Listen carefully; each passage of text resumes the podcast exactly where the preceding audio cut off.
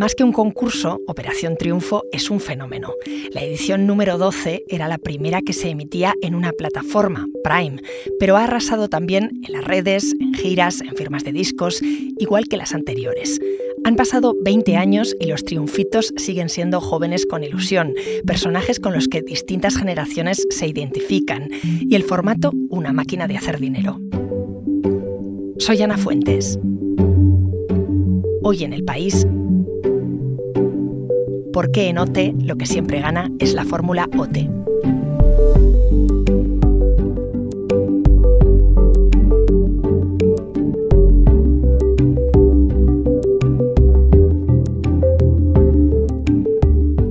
Hola Eva. Hola Ana, ¿qué tal? Eva Wimil escribe sobre televisión en El País. Te he llamado porque eres experta en tele y porque cada martes hemos podido leer tu crónica de OT 2023 que acaba de terminar. Sí, una edición tan emocionante como todas las primeras ediciones que ha habido hasta ahora. Era la número 12, pero la primera de una nueva etapa, ¿no? La de Prime Video. Eh, sí, es un tercer eh, renacimiento, o sea, la primera la tuvimos en televisión española, eh, luego la compró Telecinco y ahora pues era un poco una incógnita lo que iba a pasar con Amazon y ya hemos podido comprobarlo. O sea, que es un formato que ha pasado por la pública, después por la tele privada, luego volvió a la pública, acuérdate, y ahora en plataforma. ¿Y cuáles han sido las claves de la edición de este año? ¿Qué ha tenido de distinto el concurso? Bueno, en principio ha tenido, eh, que es la primera vez que no te lo ibas a encontrar haciendo zapping. O sea, antes eh, tú hacías zapping y podías encontrártelo aunque no supieses lo que era y echar un rato.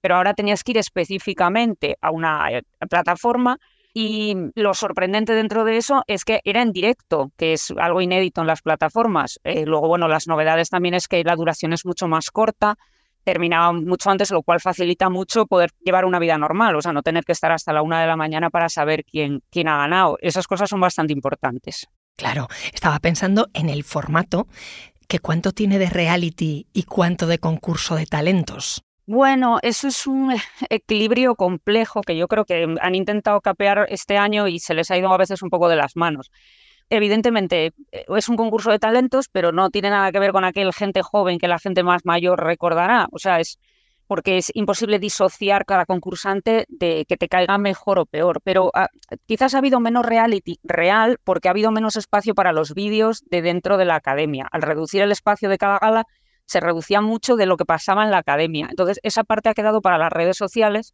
donde la gente que veía el 24 horas lo, comentaba y muchas veces eh, fabulaba un poco con realmente cosas que no pasaban.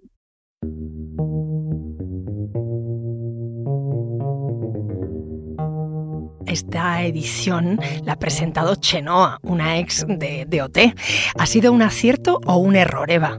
Bueno, esto es, no creo que haya nadie que pueda decir que fue un error, ha sido un acierto enorme porque obviamente el conductor de un espacio es, la cara y es importantísimo. Eh, de hecho, el mayor fracaso que ha tenido OT en todas estas ediciones ha sido, creo que era la edición de 2011, que la presentó Pilar Rubio y que fue un disparate porque ella no estaba preparada para llevar un formato que es muy complejo y la edición se, se vino abajo. Chenoa tiene un factor emocional, que es que ya lo sabíamos cuando la vimos el primer año en la academia, te podía gustar más o menos, pero sabías que si a Carlos Lozano le daba un jamacuco, alguien le iba a tirar el micro a, Chenoa para que llevase ella la gal.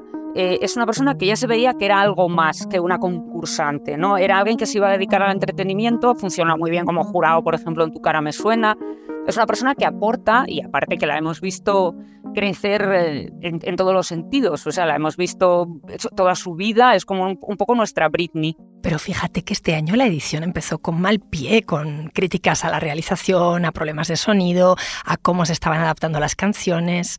Bueno, realmente la gala cero eh, estuvo sorprendentemente bien. Igual porque en televisión, o, bueno, radio siempre se prepara mucho el cero, se hacen muchos ceros, se prepara mucho un primer programa y luego los demás, ¿no?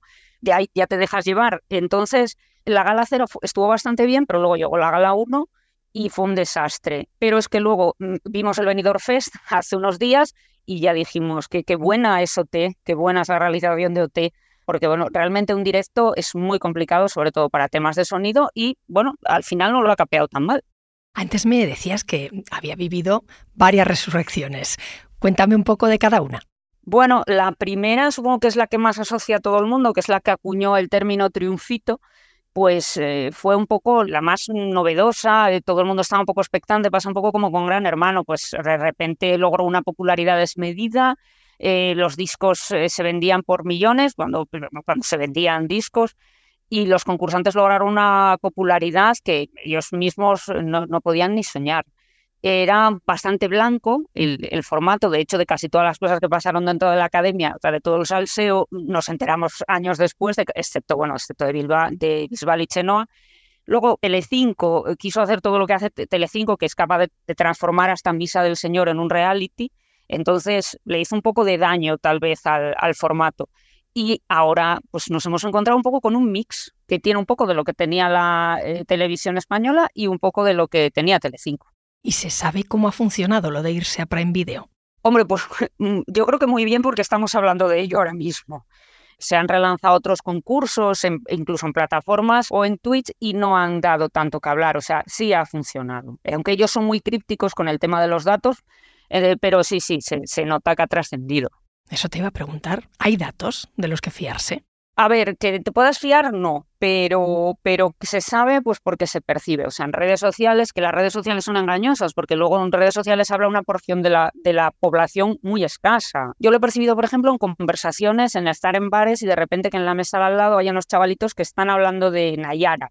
Pues entonces ahí es realmente cuando sientes el zumbido, cuando notas que algo está permeando, que está funcionando. Y luego también ayuda el hecho de que Amazon, eh, Amazon es una plataforma que la gente tiene a veces aunque sin saberla porque tú crees que tienes Amazon para no pagar gastos de envío y luego de repente te enteras de que también ponen series. Entonces, yo creo que ahora mismo, si no me equivoco, ya es la plataforma con más implantación en España por encima de Netflix o de Disney. Y eso es, eso es muy importante a la hora de que funcione Operación Triunfo. ¿Y tú crees que una de las estrategias de Amazon es parecerse a la televisión de siempre, a la convencional? A ver, la televisión convencional lleva tantos años por algo. Si solamente hubiesen emitido series y películas, probablemente la tele convencional no voy a decir que hubiese muerto, pero no sería lo que es. Pues la estrategia de seguir dando cine, películas, es lo que hacen todos, pues cuesta mucho diferenciarse, pues es muy difícil saber ya en qué plataforma está una serie. Sin embargo, lo que te puedo distinguir un poco más es tener caras propias, que eso es lo que hacen muy bien las cadenas, tienen caras, entonces tú ya sigues determinada plataforma pues porque la vinculas con gente que te gusta. Hablando de caras, una de las claves que ha estado al frente del concurso desde que empezó es Noemi Galera, la directora de OT. Nuestro compañero Alex Vicente estuvo con ella en Barcelona, ahí está la academia, en Tarrasa concretamente, y le dio algunos datos. Por ejemplo, que han batido récord de votos en la aplicación, que es gratuita, o que han duplicado su audiencia en redes con respecto a 2020. Le pedí a Alex que me contara quiénes, aparte de Noemi Galera, son esas caras que tú mencionas, Eva, detrás del fenómeno OT. Y esto es lo que me envió. thank you Noemí Galera ha tenido varios papeles en, este formato. Oficialmente es directora de casting de Ses Music, que es la productora de Operación Triunfo, eh, fundada por La Trinca, el trío cómico catalán de gran éxito en los, en los 80 y en los 90, pero además de, estar detrás de la selección de, candidatos desde la primera edición de 2001, también ha formado parte, forma parte del equipo que escoge las canciones para las galas, fue jurado en la etapa de Tele5, de la que guarda un recuerdo un poco más amargo, porque en aquella época primaba el espectáculo, recordemos que la telerrealidad hacía estragos en, España y fue la época, por ejemplo, de Risto Mejide. A partir de 2017, Galera asume la dirección de la academia y yo creo que ahí eh, Operación Triunfo da un golpe de timón y vuelve un poco a las esencias del formato. Es también el momento del regreso a la televisión pública y yo creo que ahí se vuelve a imponer un registro más blanco, más familiar y digamos que el talent vuelve a primar por encima del reality, aunque no nos engañemos, los aspectos más cercanos al reality también cuentan.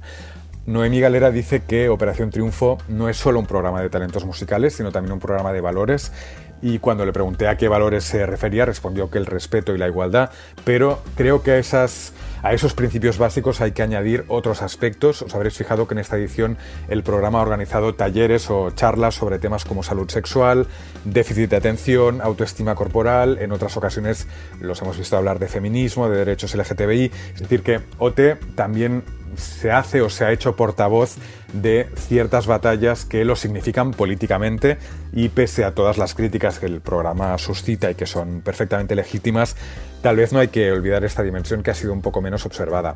Si comparamos las primeras ediciones en los 2000 con la que termina ahora, creo que el cambio es evidente y, y sustancial.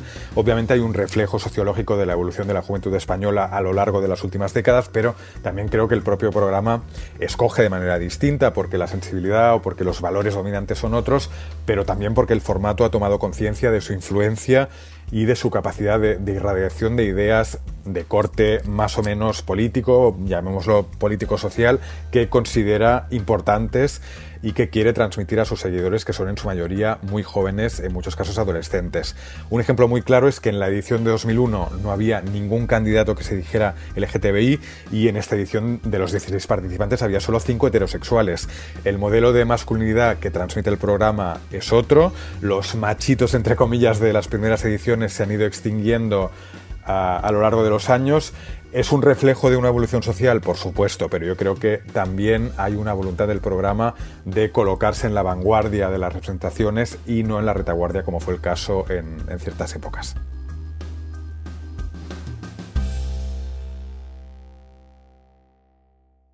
No buscamos, porque no sabemos qué va a presentarse.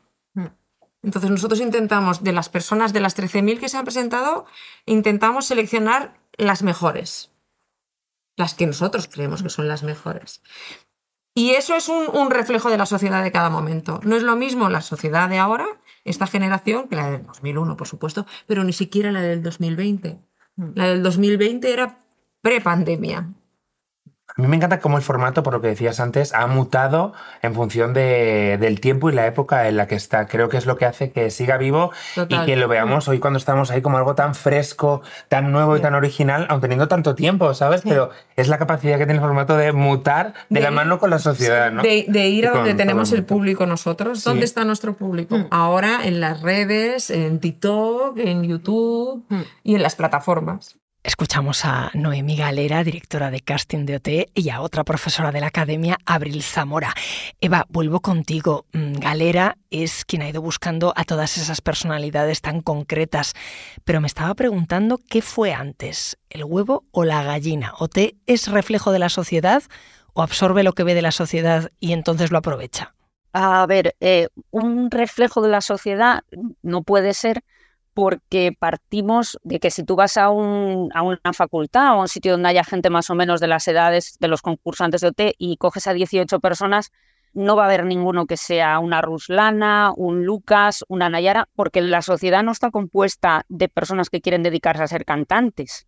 Entonces ahí ya, pues puedes decir, ¿ha cambiado las personas que quieren ser cantantes? Pues probablemente, porque los perfiles del primer OT no tienen absolutamente nada que ver con este también yo creo que los han buscado para que conecten no con el público en general, sino con un público muy concreto que tiene plataformas y un público muy concreto que tiene redes sociales, porque una de las características de esta Operación Triunfo ha sido que es el primero con TikTok y han estado muy unidos el, concurso y TikTok, o sea que, eso es algo que, obviamente lo tienen en la cabeza, pues buscas gente que te funcione para, las redes sociales y eso en la primera edición nunca se les había pasado por la cabeza.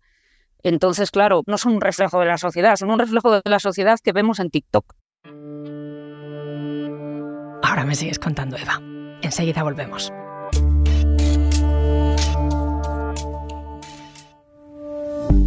¿Te quedas con ganas de más después de escuchar Hoy en el País? Escucha los sábados y domingos más episodios gracias a la colaboración entre Podimo y El País Audio.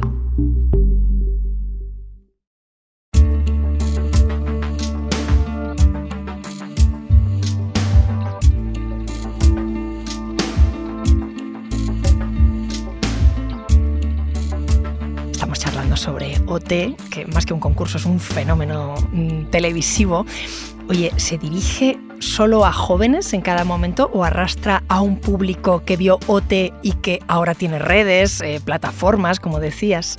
Hombre, yo teniendo en cuenta que yo tengo 50 años, eh, no soy el público objetivo y yo empecé a verlo no porque fuese parte de mi trabajo, fue al revés. O sea, yo empecé a verlo como fan y en gente de mi edad que lo sigue, pues porque si dieron el primer OT, le quisieron dar un... se desvincularon un poco tal vez con el de Telecinco, porque ahí sí que se había perdido toda la parte de, de lo musical, y ahora se han vuelto a encontrar con un, con un programa muy interesante, ágil sobre todo, eh, que te permite escuchar música y que es bastante ameno y divertido. Yo creo que el secreto de todo es, y, por lo que pueden captar un público que va más allá de 20 añeros o incluso menos, es porque han sabido hacer un formato bastante dinámico, que es algo que no suele verse en las televisiones generalistas. Es curioso, yo seguí ese OT1 como Media España y entonces eh, le llegaban críticas por parte de muchos artistas y eso ahora ha cambiado.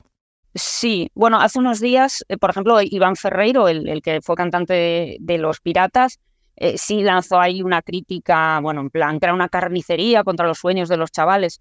Siempre va a haber alguien que proteste, pero eso es señal de que está funcionando. Hace 20 años los artistas no sabían cómo enfrentarse a una cosa así, pensaban que les iba a comer cuota de mercado en lugar de interpretarlo como algo que iba a hacer que la gente comprase más discos. O sea, si esta gente hace versiones, pues tú vas a acabar conociendo a los artistas originales. Pero temieron que les quitasen una parte del pastel y yo creo que luego con el tiempo se han dado cuenta de que no.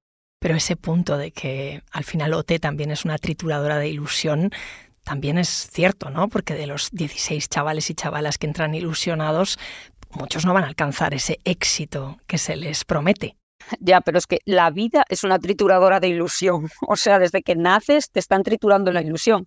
Entonces, ellos cuando entran, a lo mejor tal vez no los de la primera edición, pero hoy todos los que entran saben de sobra lo que es. Pero es que incluso el primer expulsado ya ha grabado canciones, ya, ya está haciendo pequeños conciertos. O sea, es que es saber aprovechar. Además, ha habido veces que quien más ha triunfado, tenemos allá a Mike Meneses, es la persona que han echado primera o la segunda, Lola Índigo, o sea, no, no tiene que ganar, no te garantiza absolutamente nada y a lo mejor salir de los primeros te garantiza una carrera musical. Entonces, tampoco es un plan solo puede quedar uno.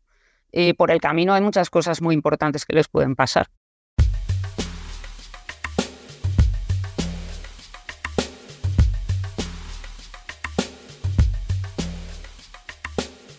¿Qué le dirías tú a alguien que nunca haya visto T y que quiera entender por qué le estamos dedicando un episodio en Hoy en el País?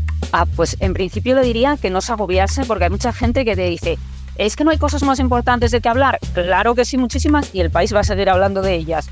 Eh, OT no es un programa para todo el mundo. Si no te gusta la música, no, no tienes un interés en él.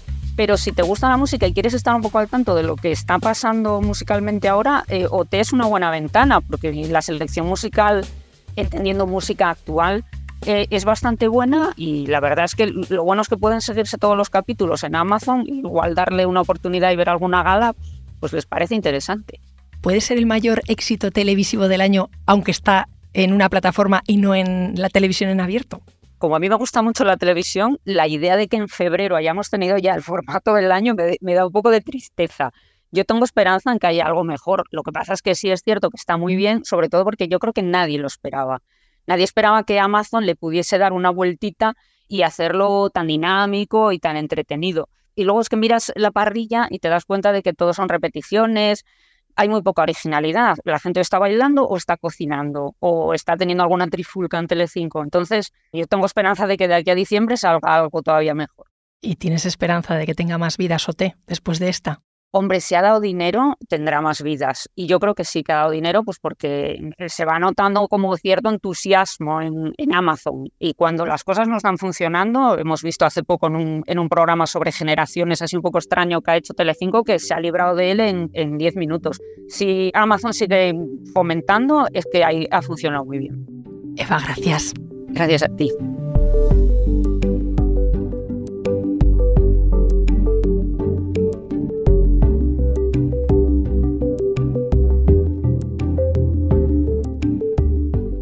Este episodio lo han realizado Belén Remacha y Dani Sousa. La grabación en estudio es de Camilo Iriarte. El diseño de sonido es de Nicolás Chabertidis. La edición es de Ana Rivera y la dirección de Silvia Cruz La Peña. Yo soy Ana Fuentes y esto ha sido Hoy en el País. Mañana volvemos con más historias. Gracias por escuchar.